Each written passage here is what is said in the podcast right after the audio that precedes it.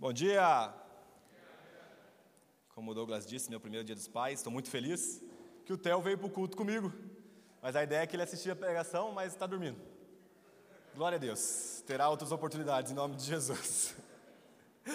Feliz Dia dos Pais para vocês que são pais, avós. Que honra, que felicidade para mim poder estar aqui hoje, nesse dia tão especial. O ano passado, é, só um, um testemunho bem rápido antes de a gente entrar na palavra. Eu lembro que eu separei alguns pais aqui da igreja, né, que eu me inspiro muito. Era, era dia 9 de agosto. Eu mandei mensagem falando assim, cara, feliz dia dos pais, é, saiba que você me inspira e quando eu for um pai eu quero ser igual a você. E aí eu lembro que hoje eu voltei lá nas minhas mensagens com as pessoas que eu falei, e aí eu estava com meu filho no braço. Foi um momento de muita felicidade, porque talvez é, é, é, é o presente mais emblemático que eu já recebi de Deus. No sentido de que a gente ama tanto, tanto, tanto, tanto, tanto, não tem como explicar. Eu creio que eu comecei a compreender parte do amor e da revelação do Pai por nós. Então, hoje, já entrando aí na nossa, na nossa mensagem, eu queria falar com vocês sobre amabilidade ou então benignidade. Abre comigo a sua Bíblia, Gálatas capítulo 5, Gálatas 5, versículo 17. Gálatas 5, 17. Nós estamos numa série chamada Hábitos do Espírito, que é o estudo sobre o fruto do Espírito. Gálatas capítulo 5, versículo 17.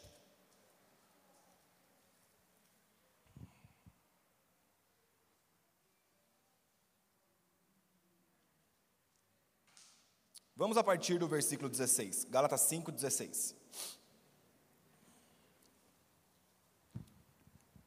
A Bíblia diz assim: Digo, porém, o seguinte: vivam no espírito e vocês jamais satisfarão o desejo da carne, porque a carne luta, luta contra o espírito e o espírito luta contra a carne, porque são opostos entre si, para que vocês não façam o que querem. Mas, se são guiados pelo espírito, vocês não estão debaixo da lei. Ora, as obras da carne são conhecidas e são imoralidade sexual, impureza, libertinagem, idolatria, feitiçarias, inimizades, rixas, ciúmes, iras, discórdias, divisões, facções, invejas, bebedeiras, orgias e coisas semelhantes a esta. Declaro a vocês, como antes já os preveni, que os que praticam tais coisas não herdarão o reino de Deus, mas o fruto do Espírito é amor, alegria, paz, longanimidade, benignidade, bondade, fidelidade, mansidão, domínio próprio. Contra essas coisas não há lei. E os que são de Cristo Jesus já crucificaram a carne com as suas paixões e os seus desejos. Se vivemos no Espírito, andemos também no Espírito. Não nos deixemos de possuir de vanglória, provocando uns aos outros, tendo inveja uns dos outros. Vocês oraram por mim? Deixa eu orar por vocês agora. Feche seus olhos, Pai. Obrigado pela tua palavra, que o Senhor possa nos dar sabedoria e revelação. Peço que o Senhor abra os nossos ouvidos para que a gente possa ter um entendimento daquilo que o Senhor deseja falar com a gente nessa manhã. Senhor, dá-nos sabedoria e revelação, porque nós sabemos que esse conhecimento transforma quem nós somos, e é isso que nós queremos, ser semelhantes ao teu filho. Fala conosco nesse dia, em nome de Jesus. Amém, amém e amém. Gente, nós estamos então nessa série chamada Hábitos do Espírito, que nós estamos estudando o fruto do Espírito. Até aqui nós já estudamos amor, alegria, paz, longanimidade. Semana passada nós estudamos bondade, que na verdade seria na sequência benignidade e bondade, mas eu troquei com a Val aí. Então nós lançamos o fundamento, né? Nós lançamos o fundamento que o hábito ou o fruto do espírito não é algo que nós conseguimos gerar pelo nosso próprio esforço. Não é algo que você fica pensando, ah, eu vou amar mais, vou amar mais, vou amar mais, pensamento positivo ou coach do tipo. Não é algo que o Espírito gera em nós, por isso é chamado fruto do Espírito. E também é muito importante a gente lembrar que Paulo divide essas camadas do mesmo fruto para fim pedagógico. O que eu estou querendo dizer? Quando o apóstolo Paulo começa a separar aqui essas características, esses atributos, a única coisa que ele queria nesse momento é nos ensinar sobre as características desse fruto. Agora, a manifestação dele é por completo. O exemplo, Cristo Jesus. Então, a plenitude do, do fruto do Espírito está em Cristo. E qual é o trabalho do Espírito na atualidade? Gerar Cristo em nós. Então, Ele é a plenitude desse fruto. Como eu disse, essa separação, essa fragmentação só serve de cunho pedagógico, porque o fruto do Espírito se manifesta por completo.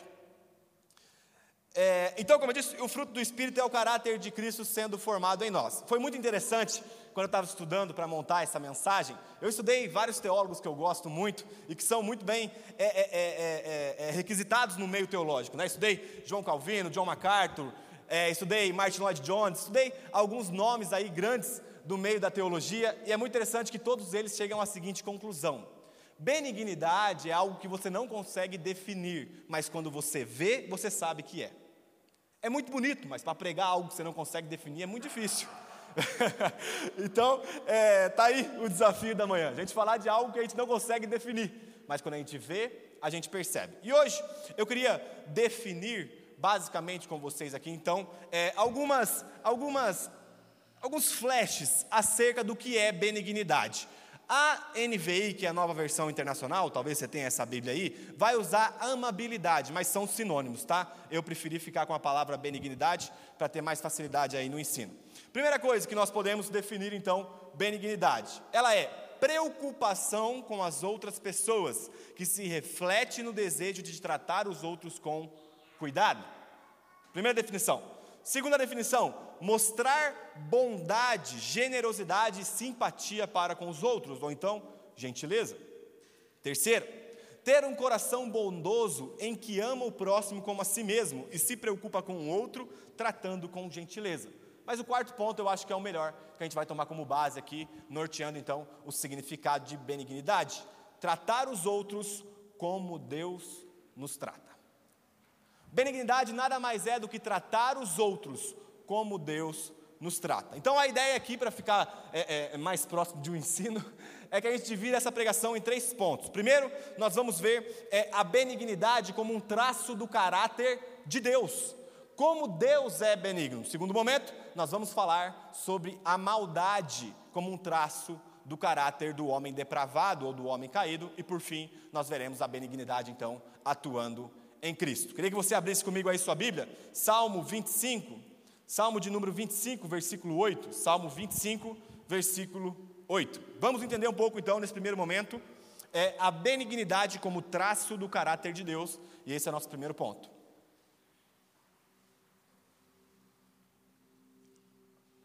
Salmo 25, versículo 8. A Bíblia diz assim: Benigno e reto é o Senhor. Por isso, aponta o caminho aos pecadores, guia os humildes na justiça e ensina aos mansos o seu caminho. Talvez na sua Bíblia esteja escrito bondade, porque benignidade e bondade é algo que se entrelaça. Eu até estava conversando com o Caval ontem, mandei uma mensagem para ela, que é interessante que a bondade ela é, ela é exemplificada como traço de caráter e a benignidade como traço de ação. Então você é bom e age em benignidade. Então, basicamente, nós vemos Deus agindo aqui também de forma benigna. Benigno e reto é o Senhor. Por quê? Ao invés dele condenar o pecador, ao invés dele retribuir na mesma moeda para todos nós que estamos aqui e os outros que se reúnem em nome dele, ele nos ensina o caminho de justiça. Isto é, ele não te retribui segundo o seu pecado, ele é alguém benigno. É mais ou menos como funciona a dinâmica com o filho. Quando o filho faz algo que te ofende ou, ou, algo errado, você não retribui ele conforme o ato dele. Sim, você o corrige, mas você faz o quê?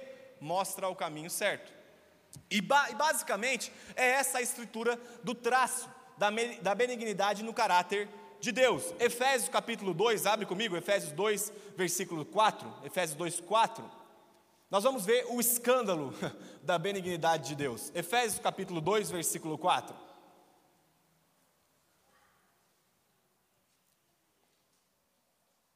A Bíblia fala, esse versículo é incrível. Mas Deus, sendo rico em misericórdia, por causa do grande amor com que nos amou, e estando nós mortos em nossas transgressões, nos deu vida juntamente com Cristo. Presta atenção, pela graça vocês são salvos. Juntamente com Ele nos ressuscitou e com Ele nos fez assentar nas regiões celestiais em Cristo Jesus, Deus fez isso, olha, olha o escândalo.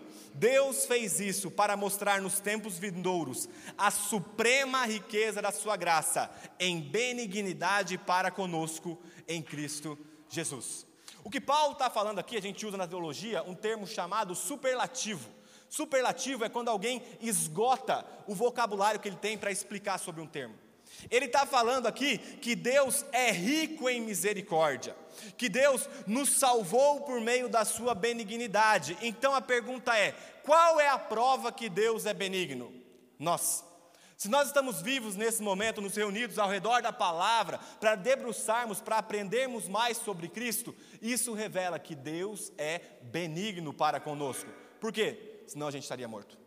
Porque o que a Bíblia acabou de declarar é que nós fomos ressuscitados ou nós ganhamos vida novamente em Cristo Jesus. Pela graça vocês são salvos, isto é, não é nada que nós podemos fazer que comprou esse favor de Deus, de nos ressuscitar em Cristo. Então, a evidência de que Deus é benigno, de que Deus é gentil, de que Deus é cordial, é cada um de nós que está nesse lugar nesse momento. Isso tem que ficar claro para nós. Agora eu pergunto para vocês: Deus é bom? Ô, gente, Deus é bom? E a gente? E nós? Será que nós também somos benignos? Porque a gente viu que claramente Deus não retribui o pecador conforme o pecado, pelo contrário, Ele ensina o caminho e não o bastante, Ele ressuscita o pecador. E para deixar ainda mais escancarado a graça dele, Ele nos faz assentar nas regiões celestiais com Cristo. Isso evidencia que Deus é benigno. Não é a falta de dinheiro que está na sua conta, não é a casa que você não tem, não é o carro que faltou. É o fato de você estar em Cristo. É o fato de você estar em Cristo que evidencia que Ele é bom, porque todos nós pecamos e estávamos destituídos da glória de Deus. Então, nós lançamos o fundamento: Deus é bom. E será que nós somos benignos conforme Deus? E agora, a gente vai estudar um pouco então o segundo ponto, que é a maldade como traço do homem depravado. A maldade como traço do homem caído, aquele que está em Adão. 1 Pedro, não precisa abrir que eu vou é, ler aqui para vocês. 1 Pedro capítulo 2, versículo 1. 1 Pedro 2, 1, a Bíblia diz. Olha, olha o que Pedro vai falar. Só, só deixa eu dar um contexto para vocês aqui. Pedro está falando, está escrevendo uma, uma carta aos que são da dispersão. Dispersão nada mais é quando começou a perseguição em Jerusalém, eles foram dispersos. Então eles foram espalhados. Pedro está escrevendo a carta para os crentes, tá? Pedro está escrevendo a carta para as igrejas, para os crentes, para aqueles que estão em Cristo. Ele fala: abandonem, 1 Pedro capítulo 2, versículo 1, abandonem toda a maldade, todo engano, hipocrisia e inveja, bem como todo tipo de maledicência como crianças recém-nascidas, desejem o genuíno leite espiritual, para que por ele lhes seja dado o crescimento para a salvação, se é que vocês já têm a experiência de que o Senhor é benigno. O que Pedro está falando aqui é, gente, rejeite todo tipo de prática, entre aspas, antibenigna. Não peguem para vocês práticas maldosas, engano e inveja. Agora, eu não sei se é só eu que estou nesse lugar, mas às vezes eu sou invejoso. Às vezes eu sou maldoso. Eu posso falar uma coisa para vocês? Sabe por que eu sei que talvez eu seja o maior pecador de todos? Usando as palavras do apóstolo Paulo? Porque eu só conheço os meus impulsos internos. E eu sei o quão maldoso eles são. Qual é o pior pecador que você conhece? Você pode falar, aquele irmão lá. Aquele irmão que roubou dinheiro. Não, não, não. Aquele que está tendo relação com a namorada. Não, aquele que bateu nos pais no passado, aquele que está preso. Não. Você não conhece o impulso do coração dele, você conhece o impulso que está no seu coração. Então, as pessoas, as piores pessoas do mundo são nós. Um dia escreveram para um homem chamado Chesterton, um talvez dos maiores, uma das mentes brilhantes no meio da igreja católica, um C.S. Lewis para a gente. Perguntaram para ele assim, um jornal mandou para ele assim uma carta, né, na época, e mandou perguntando para ele assim, ó, o que é o pior problema do mundo? Chesterton escreveu assim: eu, vírgula, grato. Porque nós só temos consciência do nosso pecado. Você sabe quão mal você é, e eu sei o quão mal eu sou. Eu sei quais são os meus impulsos e desejos pecaminosos. Eu sei que às vezes alguém passa do meu lado, estoura a moto ou buzina muito rápido, eu falo: Você já pensou aí, porque você também pensa. Todo mundo sabe aqui. Usando o exemplo do Arthur, eu compartilho da dor dele, o farol ali, gente. Aquilo ali é teste de evangélico. Você passar ali e não pensar, cara, por que que colocar? Você é muito crente. Mas geralmente esse impulso que tem dentro de nós é a marca pecaminosa. E o que Pedro está orientando aqui é abandonem todo tipo de maldade, porque são práticas que não evidenciam o caráter de Deus. Por isso desejem um genuíno leite espiritual. Agora vamos estudar de forma mais clara o que é um homem sem Deus. Vamos pensar aqui o que era a gente antes de ter entregado a nossa vida para Cristo. Romanos capítulo 1, versículo 28. Romanos 1, 28. Não precisa abrir que eu vou ler, se caso você queira abrir, pode abrir aí. Romanos 1, 28. A Bíblia fala assim: Por haverem desprezado o conhecimento de Deus. Então, começando aqui o fundamento. Aqueles que desprezaram em algum momento, você não nasceu crente, ninguém nasce crente, todo mundo tem que se converter. E é muito interessante, gente, porque o Theo, ele tem dois meses e ele finge que chora. Ele tem dois meses, cara. Um dia eu coloquei ele na cama para fazer o charutinho, né, que a gente chama. Quem é pai e mãe aí já manja. E aí ele fingiu que estava chorando. Ele, ah. Eu olhava para a cara dele, não tinha uma lágrima saindo. Ah, eu falava, você está tentando mentir para mim, cara.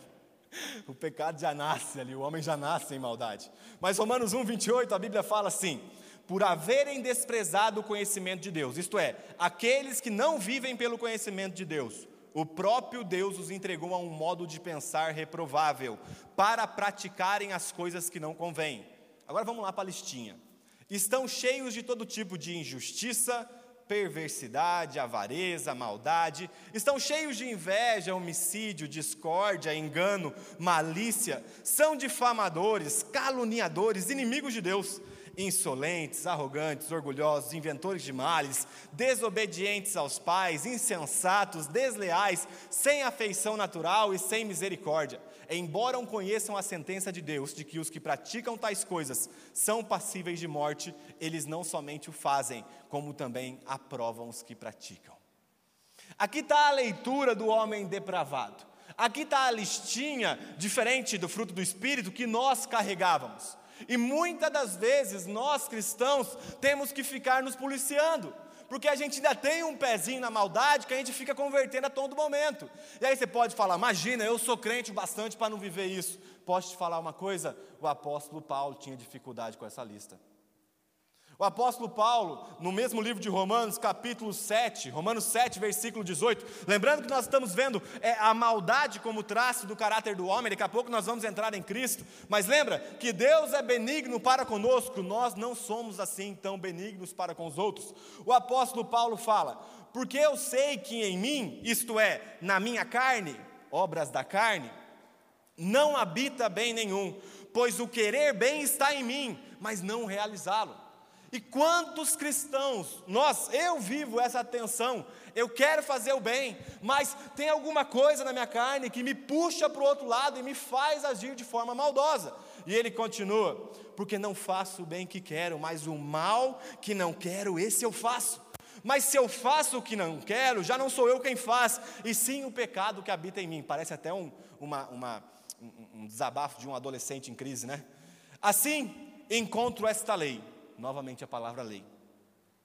Quando quero fazer o bem, o mal reside em mim, porque segundo o homem interior, segundo o meu espírito, eu tenho prazer na lei de Deus, mas vejo nos meus membros da minha carne outra lei guerreando contra a lei da minha mente que me faz prisioneiro da lei do pecado que está nos meus membros.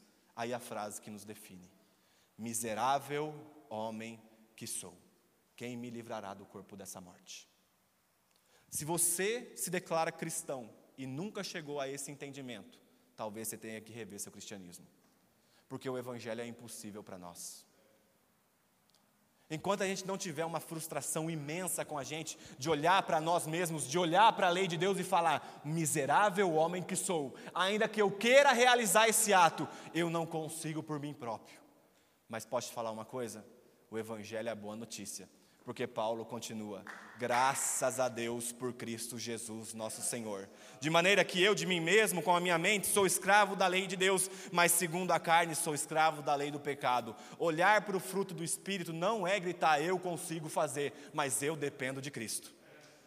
Por isso que a gente tem que ter em mente que o agir do Espírito em nós é para fazer aquilo que a gente nunca conseguia, conseguiria fazer, ser bom. A gente nunca vai conseguir ser bom, gente. A gente tem flashes, momentos em que a gente atua de forma bondosa, mas isso é por conta da graça comum. Como eu disse, só a gente sabe os pensamentos e os impulsos que nós temos dentro de nós. Mas agora, diante desse paradoxo, Deus é bom, eu me declaro filho de Deus, e assim como o apóstolo Paulo, estou em crise, porque não consigo realizar o ato bom, em quem eu encontro a benignidade?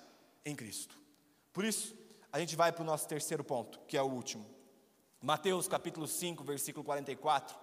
Mateus 5, 44, o terceiro ponto da nossa mensagem é a benignidade no caráter de Cristo. Mateus 5, 44.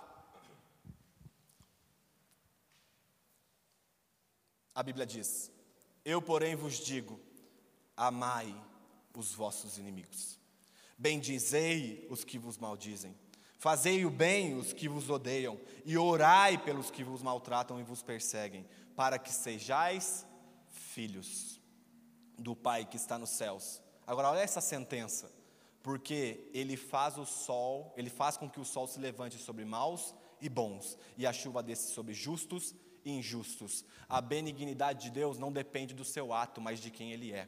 O que, o que Jesus está nos chamando aqui é uma responsabilidade. Ei, não é para você tratar o outro como o outro te trata, mas conforme a tua natureza em Cristo. Por isso que a gente tem que parar e pensar: amai os vossos inimigos. Isso é fácil, eu vou amar. Ô gente, sejamos sinceros, pelo menos eu tenho muita dificuldade de amar os meus inimigos. Eu tenho muita dificuldade de amar aquele que me ofende, aquele que ofende a minha família, aquele que ofende meus amigos. Tenho muita dificuldade de amar aquele que ofende a Cristo. Eu posso te falar uma coisa? A gente nunca vai conseguir. Porque não é uma obra nossa, é uma obra do Espírito.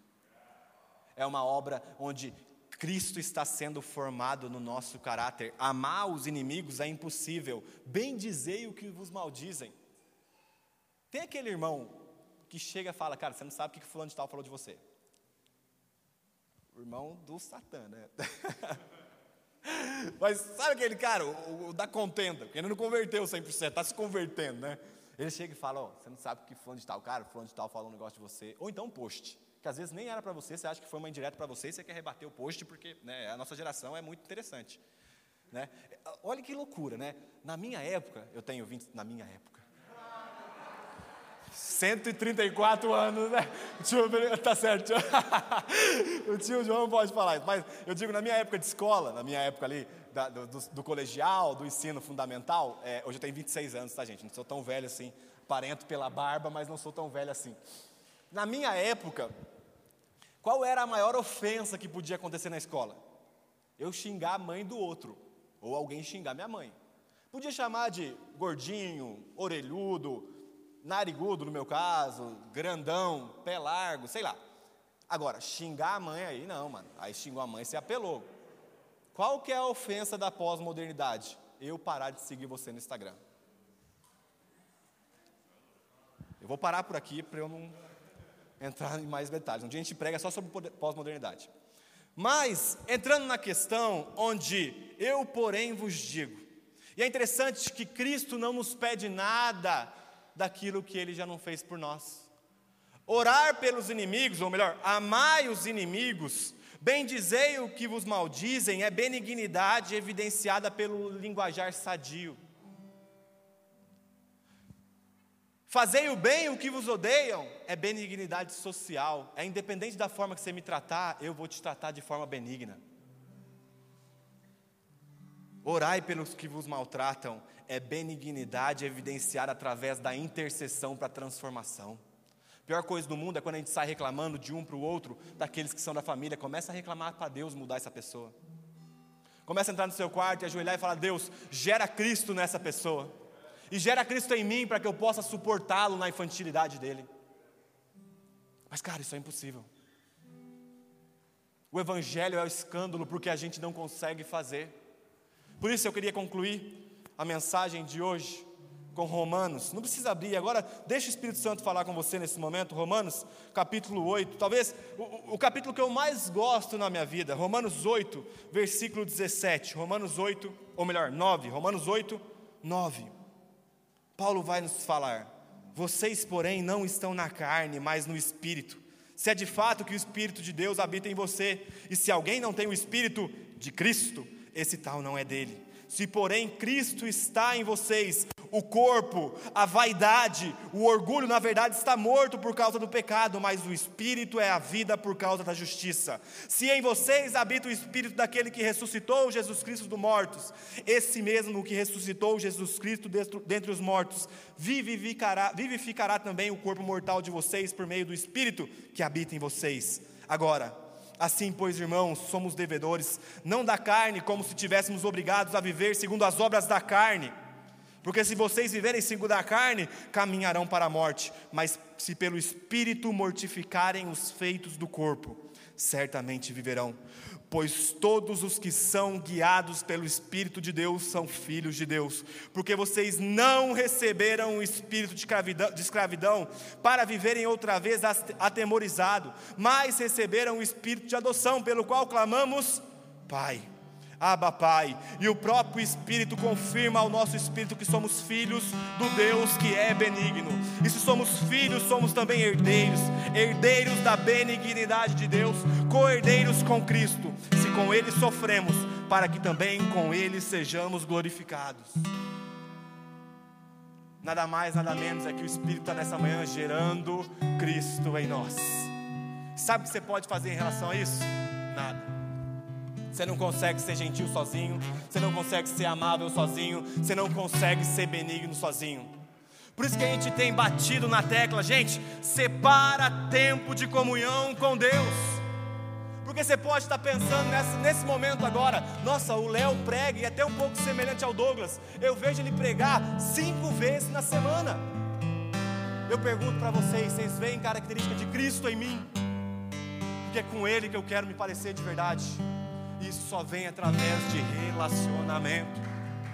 Gente, a benignidade de Deus só vai ser passada para nós. A gente só vai arrancar ou largar essa, essa, essa natureza miserável se a gente tiver intimidade com Ele, porque nós conhecemos para fazê-lo conhecido. Talvez você não está evidenciando características de Cristo, é porque você não está tendo relacionamento com Ele. E aqui que entra a disciplina espiritual.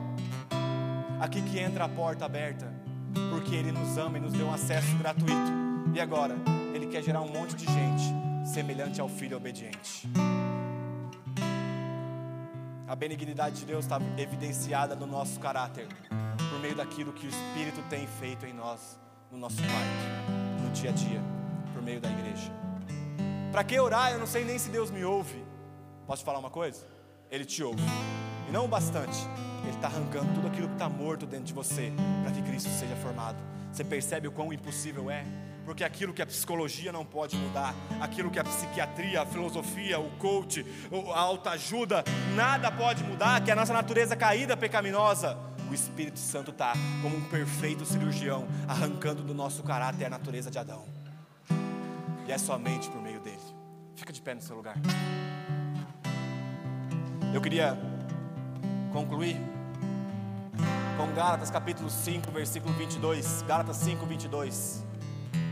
Mas o fruto do Espírito é amor, alegria, paz, longanimidade, benignidade, bondade, fidelidade, mansidão e domínio próprio. Contra essas coisas não há lei. E aqui o versículo. E os que são de Cristo crucificaram a carne com as suas paixões e seus desejos. Se vivemos no Espírito, andemos também no Espírito. Você morreu, cara para que Cristo viva através de você. Só não te avisaram, mas eu quero te avisar, eu também estou morto. Quando as pessoas olharem para mim, quando as pessoas olharem para nós, eles precisam ver Cristo. Feche seus olhos.